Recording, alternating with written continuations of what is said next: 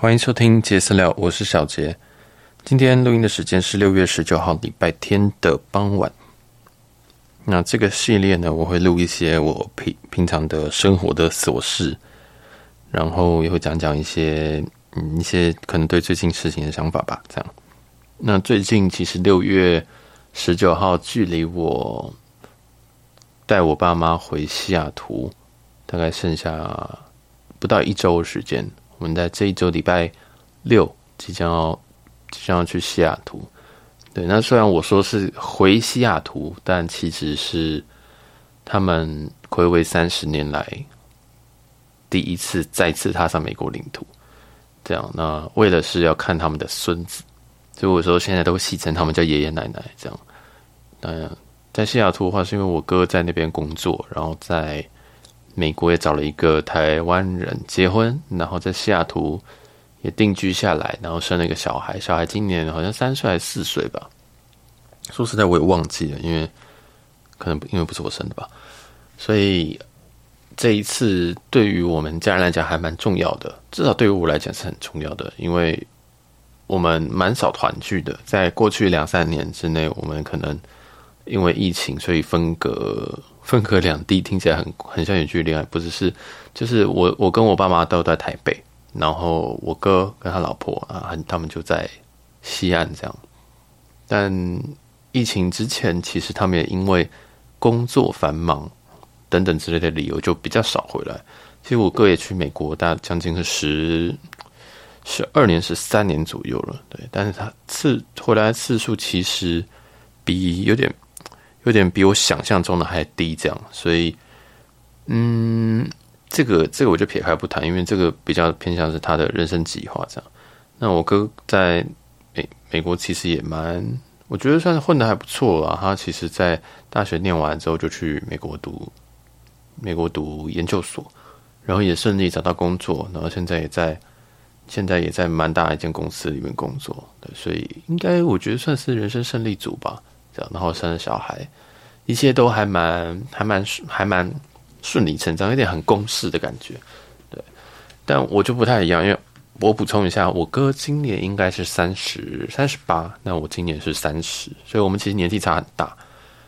虽然说到了一定年纪之后，其实你就觉得说哦，都很老，但是，嗯、在最近，在在以前啦，在在我小时候，可能我国中的时候。他可能已经大学快要毕业，还是已已经毕业了，然后他已经出国。可能我高中的时候他已经出国念书了，所以他一直对我来讲都是蛮一个很很，他都走在我前面，而且他读的全部都是第一志愿，所以其实对我来讲压力是蛮大。然后最近这个结婚，其实他不能说他其实结婚很久，是说最近这个他我爸妈可以能够抱到孙子这件事情，其实也对我有一点点的压力。虽然我。虽然虽然我其实应该是说，我虽然是双双性恋，但是我还蛮我我对女生现在真的也碰到的也都很少，所以基本上我现在的都要找伴侣啊，可能我大部分都还是以同性为主。但是你说孩子这件事情，已经无关说我的对象是男生还是女生了，比较像是说我根本不想要小孩这样。但我在我我跟我爸妈还有跟他他们的孙子。这样子相处起来，我真的觉得他们真的很喜欢小孩。对，等下我们会讲一个最近我觉得他们真的很扯的一个小故事，这样。然后我其实是多少会有点压力，但是我已经算是一个还蛮嗯蛮自由的人，就是我我会觉得说啊，这件事情就是也没有办法，我也不能做什么事情，对，但我还是多少会有点压力。但这一次旅行整体上就是我觉得啊，我们终于要相聚，然后我爸妈终于可以去美国了。因为其实我哥已经在美国已经换第二间，已经原本在波特兰有房子，然后后来卖掉了，又换到西雅图的房子。也就是说，其实他并没有，他只有远端参与了这些房子的一些可能呃装潢啊，或者是一些过程啊，或者是可能溢价等等，或讨讨论说哇，美国美西也是涨很多之类，但他从来都没有踏上那片领土，甚至也没有踏进他家门。反而是我有去波特兰住过一段时间，一小段时间。也是一个因缘机会，这个以后有空再说。但基本上，我爸妈终于有一次可以这样子顺理成章的去。那除了疫情以外，让这件事情整体没有，就是在过去几年都没有办法。还有一个，就是因为其实我我爸爸这边的长辈，其实也嗯相算是相继过世吧。然后其实我爸是一个很，我爸是一个很孝顺的人，然后他就会比较常去，他就会觉得说，嗯，那在守丧期间，我也不确定那个单字啊，但是他就觉得这这期间还不应该要出国，他觉得出国是一个享乐行为或者是什么，但其实他只是去看想去看他的孙子或看他儿子，我觉得这也不算享乐。但是在他的观念里，他觉得说，嗯，这样不妥，所以一直很多事情这样堆堆堆堆堆到，终于在这一周六，我们基本上确定要去。那机票也订好了，但也有很多很多的小小的状况，我也会在这几集里面想要告诉，就是偷偷的泄露给大家。所以其实这这个系列基本上都是我一个人在抱怨，然后不会有很吵闹的辛迪老师。然后，如果你在开车的话，要小心睡着，因为听说，听我以前在做实况的经验，很多人听一听我的，听听我讲话就会睡着，我也不知道那是优点还是缺点。所以这个系列应该就是一堆像这样子的废话，然后可能讲讲我家事，然后我就把它录起来。对，当然我不会讲太细节啊，但是就把它录起来，然后里面可能会有一些我一些想法，对，那就给大家就如果喜欢的话，那也是可以。我就会继续做下去。那这一系列因为蛮实验性质的，就是说，我觉得好像 Podcast 现在，呃，蛮多的系列都是要做一定的方向，或者是一定一定要做一个比较高大上的东西，或者是包装成高大上的东西。即使里面是呃聊天等等的，但是其实它都会先包装成一个另外一个比较重、比较看起来很很学习的东西啊，或者是。知识点东西，但是我想做一个系列是完完全全没有这种东西，这样，因为，嗯，我觉得也是一个疗愈自己。然后，有时候有些人听到，可能也会觉得说，因为我觉得，应该说，我觉得 Podcast 这个东西，除了可以这样做以外，我想要走更深一点。对，我希望可以去把我自己的东西挖出来。然后，但是有些人听到，可能也会觉得说，哎，其实别人的生活中也是充满着很多莫名其妙的狗屁倒灶的事情。可能自己并没有那么苦吧，因为我自己过去几年，我现在状况是比较好些。其实我从二十几岁我就已经一直在，我一直在呃，我其实我又被诊断忧郁症，但是我一直避免这件事情去讲，我就觉得说，嗯，就是一个低潮这样。然后也最近几年也是越来越好。其实如果只要有人有幸能够活活着，不是活着，有幸能够继续这样子在我身边，不会被我。吓跑的人的话，都蛮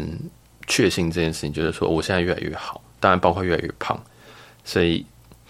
嗯，我觉得这是一个过程啊，这是一个我我其实有蛮多心得的，但这件事情并不是一个很能够值得拿出来讲，或者是甚至拿在巴开始做标题的东西。对，当然这不是一个很灵，不是不是想做一个灵性节目或一个非常疗愈的节目，就是一些琐事，然后大家听听开心，然后就。陪嗯，可能陪伴大家度过一点小小的零碎时光，这样哇，光这样就已经讲了一段时间。好，那这一个其实今这一周其实我超级超级的忙，除了我工作以外，还有呃我的 podcast 就是杰私聊的其他的单元，我们现在开了，包括是紫微斗数，包括是看房的单元，但老实说哦。我我在这我我在这个我在这个系列我会比较老实说，在那个系列我就还好。但其实老实说，这个紫微斗数本身它很难做。怎么说？我们就如果不懂紫微斗数的人，我们可以把它想象成占星好了。但是如果我们要教别人说，哎，要怎么看的话，我觉得会有些人会觉得说，为什么要去看这个东西？然后大部分人来算，或者是想要听的东西都是感情事业。但我就觉得很世俗。那如果要教别人怎么看的话，它的篇幅又很大。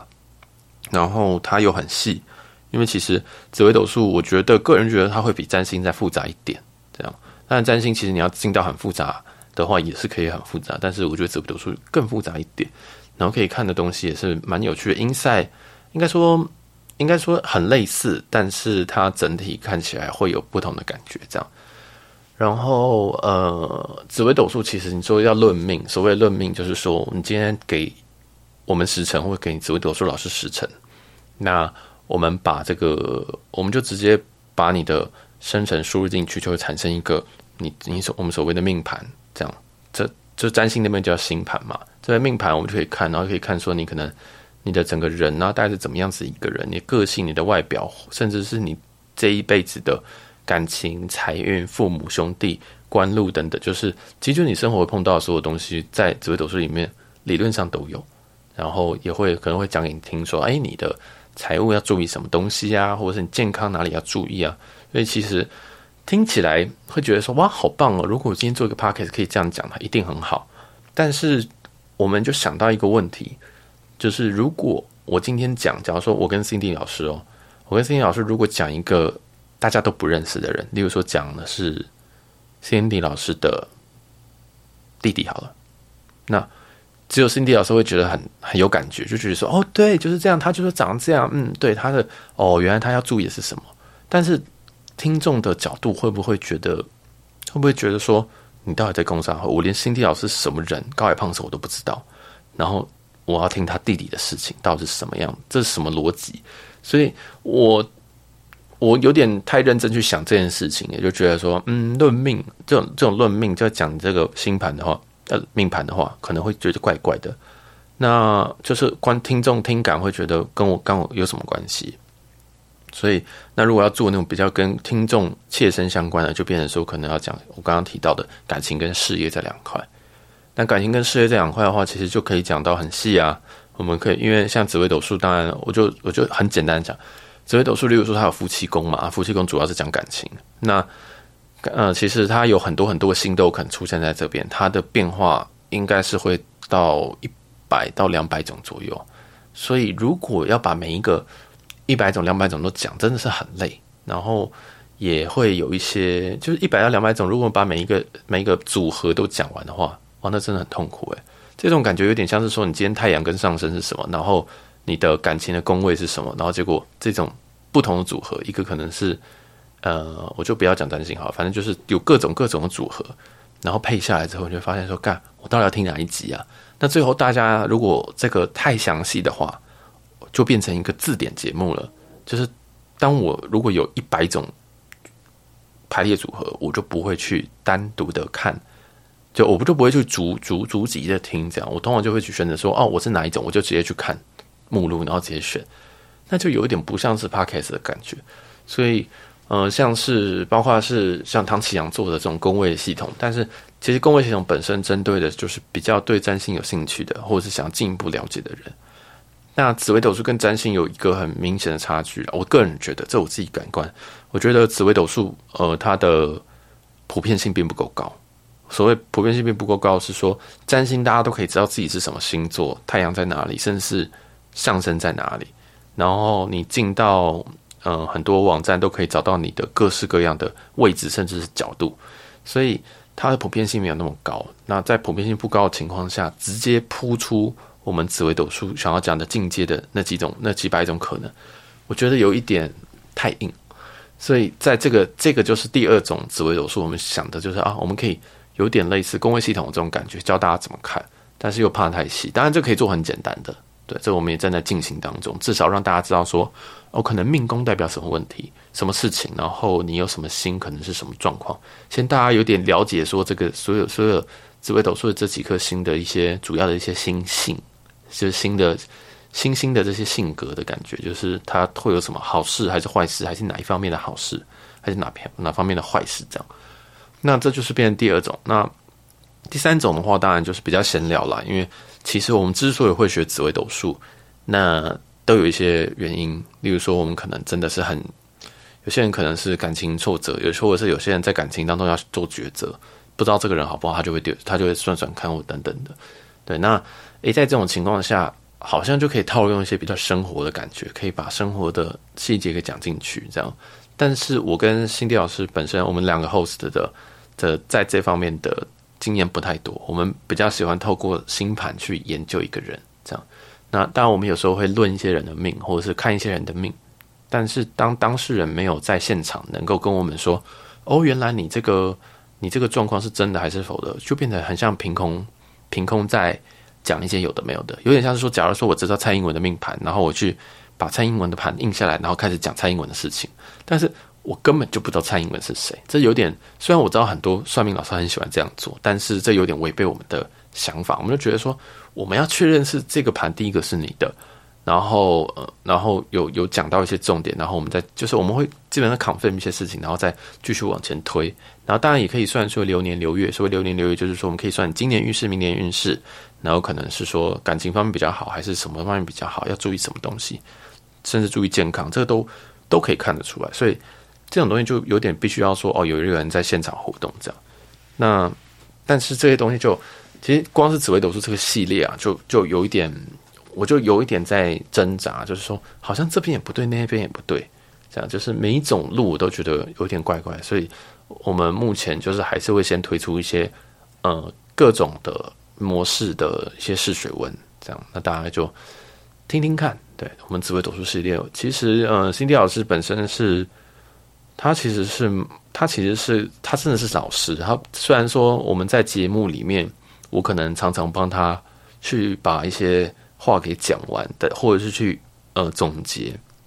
因为他有时候比较容易结巴，因为讲简单一点，就是他口条相对比较不好，所以我必须要帮他总结。那我总结的立场也是基本上基于说我对紫微斗数，因为我也我也跟他认识一段时间，也也不算一起研究，就是我也会看一看看一些东西，就是一些一些一些很表面的东西，我大概看得懂，但是。深入的东西还是会希望由心理老师去做解释，所以我有些会帮他总结啊。大家就是去想要跟心理老师说，诶，我这样理解有错吗？对，我想要切一个，就是从呃，假如说有人跟你，有人可能找找心理老师算命，或者是有心理老师就是看一下这个盘的话，那以这个角度来讲，我有没有理解错？这样对，这所以那个节目虽然听感，我觉得可能会觉得有点怪，但是这我我觉得会越来越好。因为其实录 podcast 本身，大家听 podcast 真的会觉得 podcast 不就是一个人一直在讲话，或两个人一直在讲话？但你一上麦的时候，你现在其实大家可以拿手机直接直接开始录音。你要开始你就开始讲话，你随便讲一个主题，你可以讲说你今天东西吃了什么东西，你就会发现你把你今天就说你把你的早餐、中餐、晚餐都讲完，跟别人介绍一下。你讲完之后，你就会发现，哇，我讲了这么多东西，怎么只过四分钟？这样，然后你讲完之后，你再回去听，你会发现说，哇，这个声音真的好可怕，或者是说，天哪，我到底在讲什么？我就只是讲说我早上吃了一个蛋饼，吃完之后我就喝牛喝喝大冰奶，喝完大冰奶之后，因为就是我就跑去背通肠，然后我就跑去拉屎，然后拉完屎之后我就去吃，我准备吃中餐，就是你会发现你听起来是超级无聊。那这还不先论说你可能呃本身声音并不吸引人。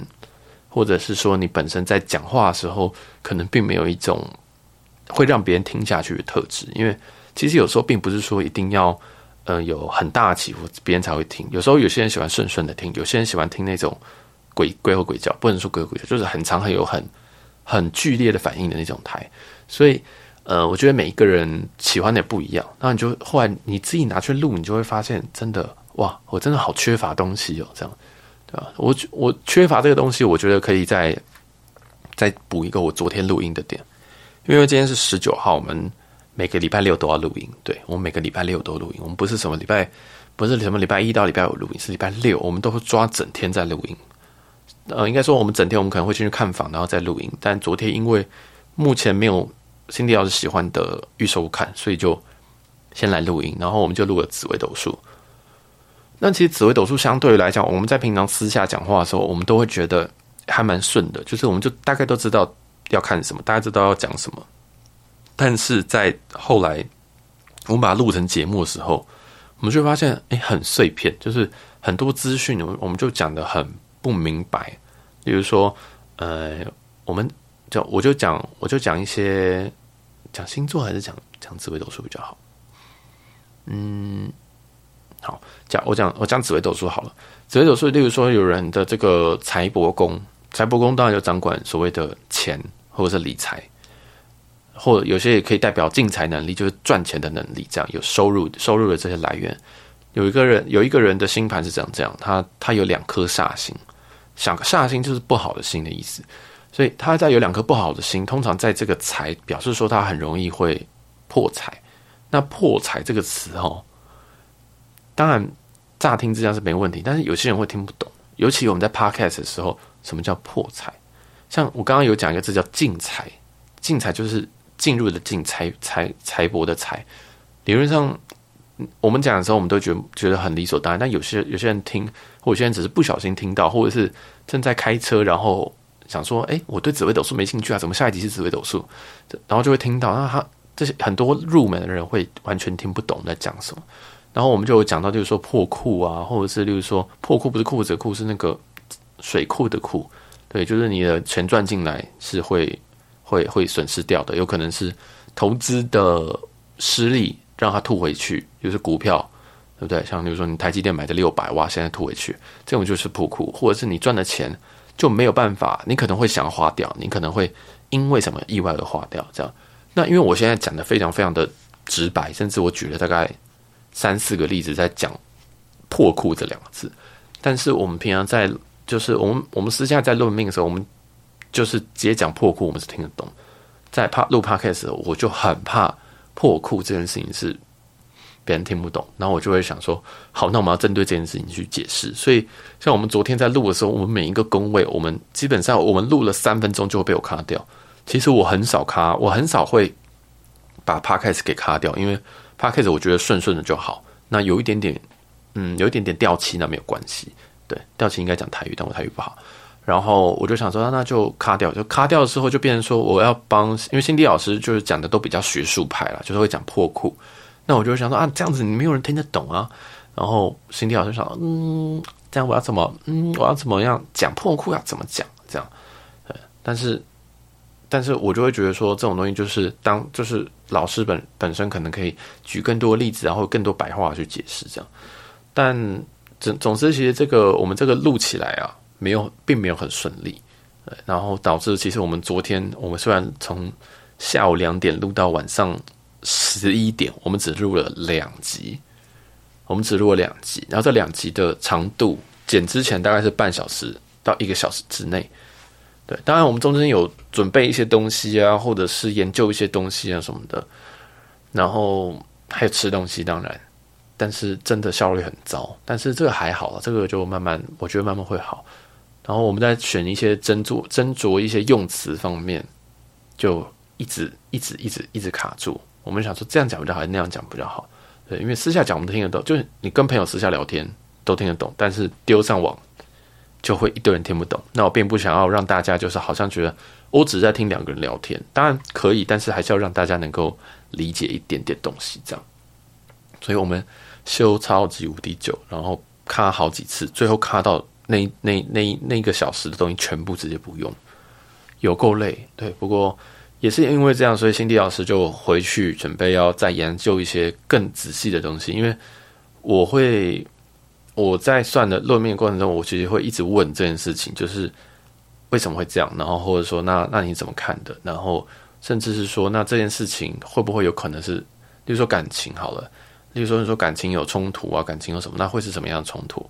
然后你有没有办法看到说，可能是因为可能是观念不合，还是意见意见不合，观念不合，还是金钱上面的问题，还是可能性事，这种办法看到。当然，这其实都有标准答案。例如说，这像刚刚我这些问题的答案，其实是就是要和盘，就是你要找对方的盘一起拿过来讲。对，但是我就是身为我是一个理论上我是要一个门外汉，我就会想问嘛，这样，所以。蛮有趣的，就是整个紫微斗数，我们其实虽然只上了几集，但是我们背后花了非常非常非常多时间在想要把第一个是把我们对紫微斗数的理解，尤其辛迪老师这边要能够更透彻，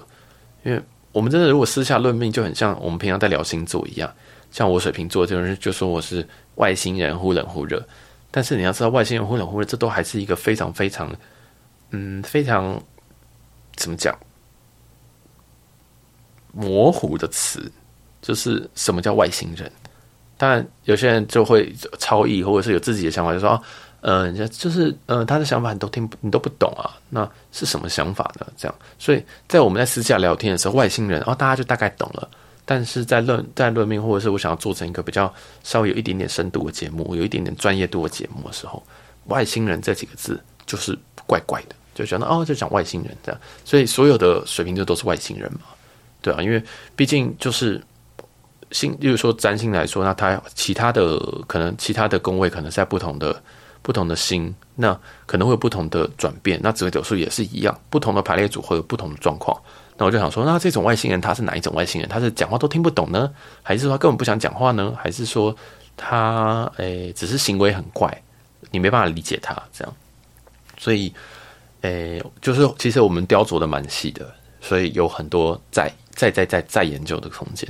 紫微斗数也会上的比较慢一点点，这样，因为内容真的很难做。我觉得紫微斗真的很难做，然后我们也不想要再不想要用教课的模式去讲，我就想要轻松一点，这样。当然会有一些教大家简单怎么看的这部分，或者是解释的部分。比如说有一集我们会讲身宫身宫的意思，或者是说命宫的意思。让大家不会看到命宫，然后听不懂这是什么意思，然后发现紫微斗数盘上面有一个身，诶，到底有什么意思？听不懂。所以我们会有做一些简单的名词小科普，这样不算是一个很，算是一个很简单的介绍而已。对，这个是紫微斗数的部分。那我们还有另外一个系列是，诶，哇，我现在讲太长了。另外一个系列是看房的部分。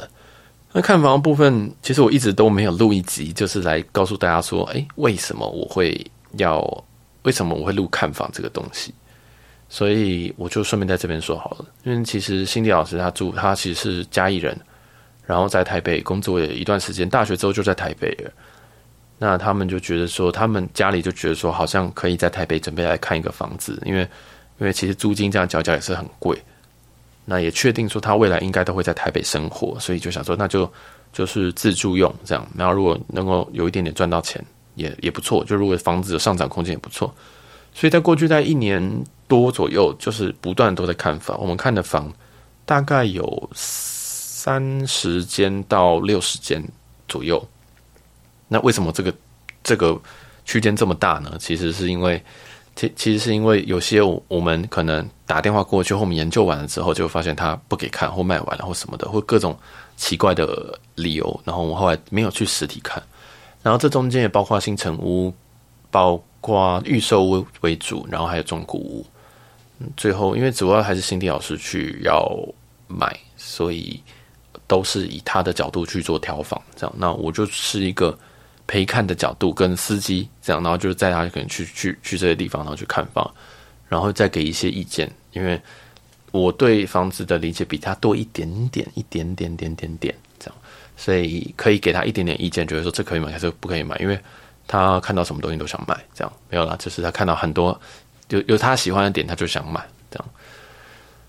所以就顺便因为这样，我们就把这些内容全部集成集成为一个 podcast，这样也不能说集成，就是有点像是看房小笔记的感觉。然后我们也希望说，可以透过这个单元，大家可能可以。就听一听，就觉得哎，这现在对你有没有兴趣？有兴趣你就可以去看这个建案。这样，那我们目前做了大概十集上下，那未来还有应该还有一两三集还没有上，因为我们有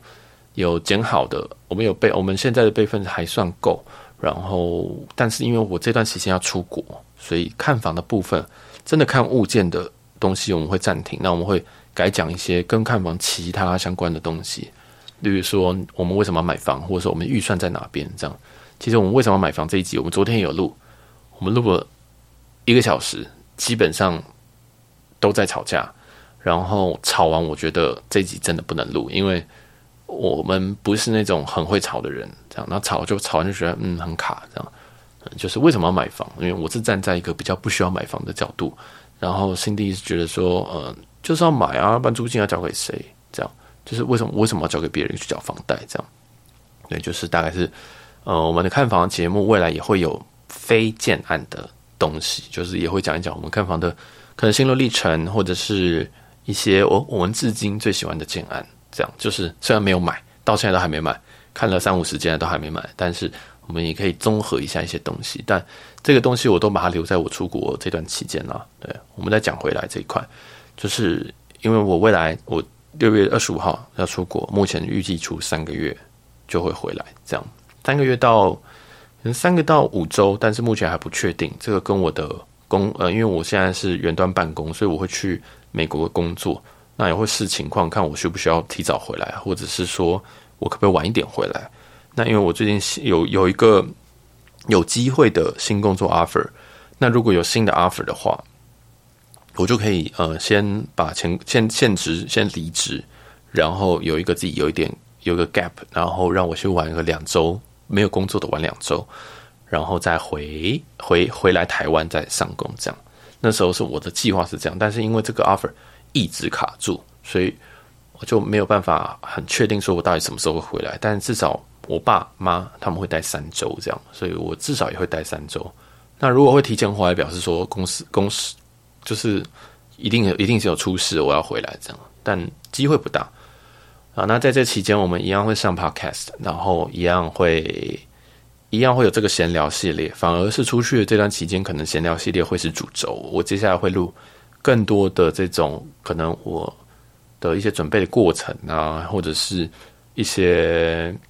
我出国遇到的一些小毛小问题，可能是在海关，可能是我在买机票的过程当中，其实有遇到蛮多问题的。这我也都会慢慢的在这一段期间就是录起来，然后给大家放送。也就是说，我这段期间我还要带我的。麦克风跟带带我的 Caster Pro 去出国，这样，然后还要在远端上班，远端上班以外还要照顾我爸妈，因为我希望他们在国外不要得 COVID，然后还有还要看他就是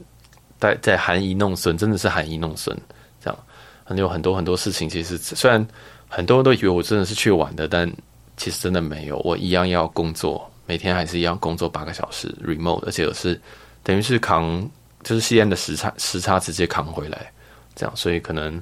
当地的半夜我还在工作。当然，如果我能够提早完成，当然就不用了。但是还是有这个机会，这样。然后还有，嗯、就可以就其实有很多事情要处理的，在那边。对，那为什么会愿意这样做？主要还是因为我我爸妈现在已经呃七十岁了，那我也不知道，因为他们今年其实身体状况有非常非常巨幅的下滑，就是很明显的身体变差。已经下滑到一个，我已经不知道，我已经我不我我不知道他们能够在在在陪我们多久这样。那